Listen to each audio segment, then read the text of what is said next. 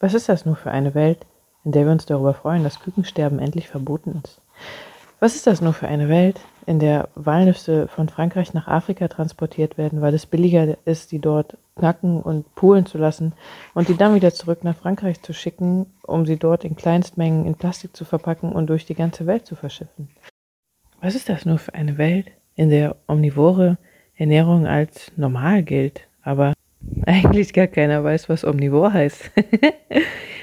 Heute möchte ich auf eine Nachricht eingehen, die ich auf Instagram bekommen habe und eine Umfrage, denn ich habe eine Umfrage dort gemacht, ob ihr mehr von den Inhalten wollt mit dem Thema, wo komme ich her, was kann man überhaupt noch konsumieren. Und darauf kam eine Nachricht von einer Followerin, die mir schrieb, dass es ihr sehr schwer fällt zu recherchieren, wo überhaupt was herkommt, was man überhaupt noch guten Gewissens kaufen kann und dass man ja oft als Konsument und Konsumentin so getäuscht wird. Und ja, ich mache das jetzt schon lange mit dem nachhaltigen Leben. So richtig machen wir es als Familie seit vier Jahren. In 2014 habe ich irgendwann mal angefangen und seit anderthalb Jahren ungefähr habe ich auch mein, fast zwei Jahre jetzt schon, einen eigenen Online-Shop, in dem ich Produkte verkaufe und teste viele Produkte, mache viele Kooperationen auf Instagram. Also bin mit meinem Wissen weitaus weiter als vor vier Jahren und ich kann sagen, als Konsumentin ist es unfassbar herausfordernd, überhaupt herauszufinden, wo ein Produkt herkommt. Das fängt schon dabei an, dass zum Beispiel bei Nüssen manchmal aufgedruckt ist, verpackt in Deutschland oder verpackt in Europa. Das heißt dann, dass die tatsächlich auch nur in Europa verpackt wurden. Das heißt nicht, dass die aus Europa kommen, wie das Beispiel mit den Walnüssen, die dann äh, ein, zweimal verschifft werden, bis sie überhaupt verpackt werden.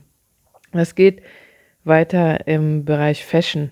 Da ist ja eigentlich als Konsumentin fast gar nicht mehr durchzublicken, wo jetzt überhaupt die Leggings oder der Pullover herkam. Ich habe gerade beides an, deshalb fallen mir die beiden Sachen an. Wo kommen überhaupt die Rohstoffe dafür her? Klar, schreiben viele Marken das. Dennoch bleibt bei mir die Frage zum Beispiel, die Leggings, die ich anhabe, ist zu 95% aus Biobaumwolle, aber zu 5% glaube ich auch aus Elastan, Polyester oder so. Gut, und selbst da weiß ich, dass die Biobaumwolle auf keinen Fall in Europa angebaut wurde und Polyester nun meistens doch immer noch erdölbasiert ist und wir in Deutschland halt einfach kein großes Erdölvorkommen haben, sondern auch das halt importiert wird, um daraus dann den Rohstoff Plastik herzustellen. Also ja, regionale und saisonale Ernährung soll ja auch noch so besonders nachhaltig sein. Gibt es auch Studien zu, weiß ich auch, machen wir auch. Ich muss dazu natürlich auch ehrlicherweise sagen, dass wir dennoch auch Bohnen und Linsen einkaufen und ich keine Ahnung habe, wo diese Bohnen und Linsen herkommen. Wir kaufen die halt im Unverpacktladen ein oder auch Süßigkeiten oder Schokolade. Ich liebe Kakao, ich trinke unfassbar gerne Kakao. Es gibt keinen, der in Deutschland Kakao anbaut. Also das ist auch ein importiertes Lebensmittel und weder regional noch irgendwie saisonal. Genauso die Bananen, die wir essen. Die kaufen wir auch zwar in Bio, aber gut. So, genug davon. Ich möchte diesen Podcast, diese Podcast-Folge auch dazu nutzen, um euch so ein paar Tipps geben. Meiner Meinung nach ist der Tipp zum nachhaltigen Leben ganz einfach. Es gibt nämlich zwei. Erstens, kaufe nur, was du verbrauchen kannst. Und zweitens, kaufe nur, was du brauchst. Warum diese beiden Tipps? Wenn du wirklich nur kaufst, was du verbrauchst, verhinderst du, dass zum Beispiel Lebensmittelabfälle entstehen, dass viel zu viele Sachen in deiner Wohnung stehen, die du eigentlich gar nicht brauchst. Mal an deinen Kleiderschrank gedacht. Wie viele Teile hängen da drin? Ich glaube, ich habe alleine sechs Hosen. Ich glaube, in den letzten drei Jahren hatte ich davon zwei mal an. Das heißt, vier hätte ich mir tatsächlich sparen können. Ich trage auch gar nicht gerne Hosen. Weiter geht's mit dem Kühlschrank. Der ist bei uns aktuell ziemlich leer, was eigentlich auch super ist. Früher haben wir teilweise vom Urlaub mal eine ganze Ananas weggeworfen oder sowas, weil wir die einfach nicht gegessen bekommen haben. Oder haben auch schon mal einfach Fleisch ungegessen weggeworfen, weil wir es irgendwie angebraten hatten. Dann hat aber doch das nicht so gut geschmeckt, was wir da gekocht hatten. Genau, und das ist so der erste Schritt in Richtung Nachhaltigkeit, bevor wir uns überhaupt dazu entscheiden, ob wir jetzt, keine Ahnung, plastikfrei leben wollen oder wie oder was umstellen wollen. Das ist der erste Schritt. That's, und der ist schon für viele sehr herausfordernd. Ich denke dabei an mich zurück. Mein letztes Kleid habe ich mir, meine ich, vor drei Jahren gekauft. War wundersch ist ein wunderschönes Kleid. Nach dem Kauf ist mir aufgefallen, es ist zu 100% aus Polyester, also Plastik. Ich kann es nicht länger als eine Stunde anziehen, weil ich mich dann darin komplett kaputt schwitze. Das war der Moment, in dem ich gesehen habe, okay, ich kaufe mir jetzt erstmal keine neue Kleidung, sondern ich trainiere meinen Körper einfach wieder so, dass mir alle Sachen passen, die mir halt, die ich halt im Kleiderschrank habe, die mir vor der Geburt auch gepasst haben. Und es gibt immer noch wunderschöne Sachen, die ich gerne hätte. Zum Beispiel liebe ich Pflanzen. Klar, jetzt in Corona sind die Plant Lovers quasi explodiert. Dennoch hätte auch ich gerne noch mehr Pflanzen zu Hause. Ich hätte gerne noch mehr wunderschöne Blumentöpfe. Ich hätte auch gerne Blumentöpfe, die gerade super angesagt sind. Die muss ich aber dann alle neu kaufen, weil es die halt einfach noch nicht Secondhand gibt. Und ganz ehrlich, ist es was, was ich brauche oder nicht? Das leitet mich nämlich zu dem zweiten Punkt. Kaufe nur das, was du wirklich brauchst. Das ist schon super herausfordernd, überhaupt zu wissen, was wir als Menschen wirklich brauchen. Wir werden so viel von der Werbung beeinflusst was wir jetzt möglicherweise alles bräuchten. Wir sehen ringsherum was, wir sehen andere Menschen, die was anhaben. Jedes Jahr wird eine Trendfarbe vom Pantone-Institut herausgegeben für das nächste Jahr und auf einmal haben auf einmal wieder alle orangene Mützen an oder sonst was, was in der Trendfarbe ist. Das heißt, wir stehen so krass, werden wir vom Marketing bombardiert, dass wir selber schon oft gar nicht mehr wissen, was wir wirklich brauchen. Und ich schließe mich da gar nicht aus. Weil wenn wir es so sehen, vielleicht haben wir jetzt in den letzten paar Monaten oder fast ja schon im letzten Jahr durch Corona gemerkt, was wir wirklich brauchen. Wir sind viel allein zu Hause gewesen. Es fehlt uns die Nähe zu Menschen. Es fehlt uns Menschen zum Arm. Es fehlt uns einfach mal ein Trinken zu gehen ins Kino oder zum Babyschwimmen oder mit den eigenen Kindern ins Schwimmbad zu gehen oder in eine Krabbelgruppe oder, oder, oder. Das heißt, vielleicht merken wir gerade, was wir wirklich brauchen, nämlich nicht noch irgendwie irgendwas, was wir schnell um die Ecke mal konsumieren können, sondern wirklich Nähe, Menschen um uns herum, wirklich Zeit, entspannte Zeit, stressfreie Zeit. Und ja, gut, das sind so die zwei Sachen, die man wirklich machen kann, um nachhaltiger zu leben, bevor man sich dazu entscheidet, überhaupt komplett plastikfrei zu leben. Dennoch will ich jetzt auch noch ein bisschen darauf eingehen, was man tun kann vor dem Konsumieren von Produkten. Witzigerweise gibt es mittlerweile eine App, die Siegelklarheit heißt. Mit der könnt ihr Siegel einscannen, die auf Produkten sind. Es gibt so unfassbar viele Siegel, die zeigen sollen, wie nachhaltig oder wie gut ein Produkt sein soll, dass wir als Konsumentinnen da schon eigentlich gar nicht mehr durchblicken. Ich glaube, gerade im Bereich Fashion gibt es über 40 Siegel. Im Bereich Kosmetik gibt es so viele Siegel, dass selbst ich schon in meinem Buch Siegel, die wichtigsten Siegel drin habe. Wenn wir an Lebensmittel denken, gibt es sogar Biozertifizierungen. Mir fallen gerade spontan mindestens fünf ein, auf die wir auch achten können. Und diese Siegel haben alle eine unterschiedliche Qualität.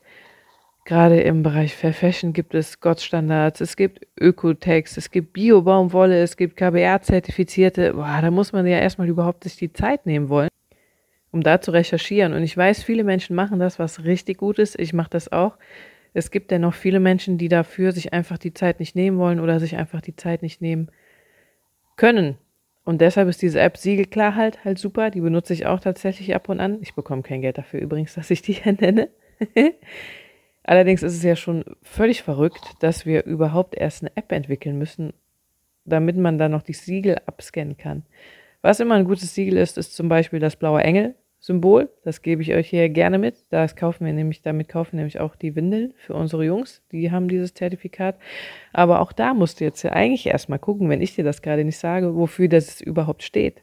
Und ich finde, das ist was, was wir auf jeden Fall von Konsumentinnen verlangen können dass wir als Konsumenten und auch andere sich damit informieren, aber es ist auch quasi utopisch, finde ich, zu erwarten, dass wirklich jeder sich damit auseinandersetzt. Es gibt ja jetzt zum Beispiel auch auf Lebensmittel diesen Nutri-Score. Irgendwie A, B, C, D, E, F steht da, glaube ich, drauf. Und ähm, ja, manches ist es grün, gelb, rot. Ich bin ehrlich, ich habe keine Ahnung, was dieser Nutri-Score ist. Soll mir das anzeigen, wie gesund das Lebensmittel für mich ist? Ist da auch mit drin, dass vielleicht aus der Verpackung irgendwelche Giftstoffe in die Lebensmittel reingehen können? Oder umfasst das die ganze Lieferkette? Was ist, was ist dieser verrückte Nutri-Score? Und boah, krass, soll uns das den Einkauf wirklich leichter machen? Und kann man den Nutri-Score umgehen? Kann zum Beispiel eine Süßigkeit auch einen guten Nutri-Score bekommen, wenn zum Beispiel, keine Ahnung, irgendwie der Eisenanteil in Gummibärchen besonders hoch ist? Keine Ahnung, was das ist. Ich achte beim Einkaufen einfach nicht darauf, weil wir ja eh fast nur unverpackt einkaufen. Aber das zeigt schon, wie schwierig das einfach für uns ist, da irgendwie in diesem Dschungel von Siegeln und von Marketing, bla bla, einfach durchzublicken. Noch ein Beispiel. Ich habe auf meiner Webseite gepostet, ich habe ja selber einen Online-Shop, in dem ich Edelstahlprodukte verkaufe. Ich habe gepostet, dass ich die Flaschen und die Dosen aus China importiert habe. Und dann kam tatsächlich völlig zu Recht so Aussagen wie, ich kann bei dir nichts einkaufen, weil du importierst Sachen aus China und das finde ich nicht okay. daraufhin habe ich mich entschieden, jetzt mehr darüber aufzuklären, wo Sachen herkommen. Warum? Weil ich musste lachen, weil ich ganz ehrlich dachte, in dem Moment dachte ich, ach komm, weißt du eigentlich, was alles importiert ist? Dann dachte ich, nee, Anke, ruder nochmal zurück, weil vor ein paar Jahren dachtest du ja selber, dass es in manchen Läden oder dass manche Produkte Du hast gar nicht darüber nachgedacht, wo die Sachen herkommen. Du hast dir selber damals eine Edelstahlflasche gekauft und du hast gar nicht erst hinterfragt, wo diese Flasche herkommt. Du hast einfach nur gedacht, Edelstahlflasche ist gut, spart viel Plastik, reicht mir. Du hast dich gar nicht damit auseinandergesetzt, wo das Produkt herkommt. Also wunderbar schon, dass ihr euch damit auseinandersetzt, wo eure Produkte herkommen. genau. Allerdings muss ich halt dazu sagen, ich importiere die Sachen auch aus China, weil es in Deutschland gibt es einfach gar keinen Anbieter oder Anbieterin genau für diese Produkte. Und wenn die dort halt gut hergestellt werden und nach Zertifikaten hergestellt werden, finde ich das auch okay. Warum? Wenn ihr mal nachschauen wollt, wenn ihr gerade was anhabt, schaut doch einfach mal auf das Label von eurem Pulli, eurer Hose oder sonst was, was ihr anhabt und guckt mal, wo diese herkommt. Und das Spannende ist, da steht nur eine, ein Land oder eine Stadt drauf. Und das ist meistens, oder das ist sehr wahrscheinlich das Land oder die Stadt, wo dieses Kleidungsstück fertiggestellt wurde, wo jetzt aber die ganzen Inhaltsstoffe für das Kleidungsstück herkamen, also quasi der Stoff, das Polyester, die, äh, das Polyester für die Nähte und die Farben, wo die herkommen, steht da einfach nicht drauf. Das ist ja nochmal viel größer. Wenn ihr Kinder zu Hause habt, schaut einfach mal auf die Spielzeugautos drauf, wo die gemacht wurden. Wir haben nämlich zu Weihnachten neue geschenkt bekommen, alle hergestellt in China. ja, habe ich auch früher nicht drüber nachgedacht. Ich habe sogar, mh, hm, mein Bruder, witzigerweise, hat sich einen neuen Nachttisch gekauft und hat den auseinandergebaut. Der hat sich den natürlich vor Ort geholt in Berlin und hat dann gesehen, dass der Nachttisch besteht, glaube ich, aus drei Teilen, aus den Füßen, aus den Schubladen und aus dem Korpus. Und das Lustige ist, dass überall draufsteht, wo diese Teile gefertigt wurden und alle drei Teile kommen aus einem anderen Land. Also nicht aus einem anderen Land, sondern diese Teile kommen aus drei Ländern. Das ist ein Nachttisch, der besteht aus drei Teilen, der aus, die in drei Ländern hergestellt wurden, die dann in ein Land geschickt wurden, da zusammengepackt wurden und dann sehr wahrscheinlich nochmal nach Deutschland verfrachtet wurden, um hier verkauft zu werden. Also es ist ein Nachttisch, ja. Also es ist völlig verrückt, darüber nachzudenken. Und genau das meine ich mit, wenn ich sage, als Konsumentinnen ist es super schwierig, überhaupt einen Durchblick zu haben. Und deshalb will ich diese Folge einfach damit abschließen. Holt euch die App Siegelklarheit. Achtet einfach mal in eurer Wohnung darauf, wo kommt was her. Dreht die Sachen einfach mal um, wenn ihr die gekauft habt. Zum Beispiel, wenn ihr Blumentöpfe habt. Selbst ich war erschrocken, dass äh, meine Blumentöpfe auch aus Pakistan kommen. Die habe ich zwar Secondhand gekauft, die beiden. Dennoch habe ich mir gedacht, wie verrückt. Haben wir eigentlich irgendwas hier in dieser Wohnung, was wirklich zu 100% aus Deutschland kommt? Also das heißt jetzt nicht, dass deutsche Produkte die besten Produkte der Welt sind. Mir geht es gerade einfach nur um den Lieferweg. Und ich glaube, mit Sicherheit kann ich sagen, dass meine waschbaren Slip-Einlagen, die ich benutze, zu 95 Prozent aus Deutschland kommen. Einen kleinen Teil rechne ich immer noch ein, weil ich mir denke, okay, irgendwas, äh, keine Ahnung, weiß man einfach nicht. Und wenn ich hier so gerade im Wohnzimmer sitze, denke ich mir, okay, wahrscheinlich das Einzige, was wirklich hier zu 100 Prozent aus Deutschland kommt, sind die Blumen, die ich aus Ablegern gezogen habe. ich glaube noch nicht mal diese kleine Glasvase, die ich hier habe, wurde irgendwie in Europa hergestellt. Die wurde bestimmt auch importiert. Ähm, genau. Also, ja. Ich schließe diesen Podcast ab. Ist einfach super spannend, dieses Thema. Mit den Worten, bevor ihr euch jetzt krass damit auseinandersetzt, was ihr überhaupt noch kaufen dürft oder nicht. Ihr dürft natürlich selbstverständlich alles kaufen. Wenn ihr euch zum Ziel gesetzt habt, dass ihr nachhaltiger leben wollt, umweltschützender leben wollt, dann versucht doch bitte erstmal den Schritt zu gehen, einfach nur das zu kaufen, was ihr wirklich verbraucht. Wenn ihr euch gerade damit mit der Frage kasteit, darf ich überhaupt noch pflanzliche Milch im Tetrapack kaufen oder kaufe ich lieber Kuhmilch im Glas, kauft einfach die pflanzliche Milch im Tetrapack. Vegan ist wahrscheinlich immer noch besser als omnivor. Dann ist das Tetrapack halt Müll. Kleiner Fun Fact, das Tetra auch die Rohstoffe für das Tetrapack kamen mit Sicherheit nicht alle aus Europa. Aber macht erstmal so langsam, Stück für Stück. Verbraucht alles, was zu Hause ist. Kauft, was ihr verbraucht. Kauft, was ihr braucht. Und wenn ihr das geschafft habt, habt ihr schon ein riesengroßes Stück geschafft. Ich wünsche euch viel Spaß damit. Und geht doch gleich einfach nochmal, wenn ihr auf Toilette geht, im Badezimmer vorbei und guckt bei ein paar Produkten, wo die herkommen. Ist immer super spannend. Bis dann!